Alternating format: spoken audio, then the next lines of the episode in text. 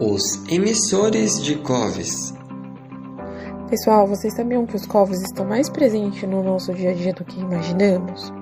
Os compostos orgânicos voláteis estão presentes em diversos tipos de materiais sintéticos ou naturais, sendo eles não ocasionais, como poluição, fumaças no geral, gases de carros antigos, que são nocivos à nossa saúde, e a poluição gerada por grandes indústrias.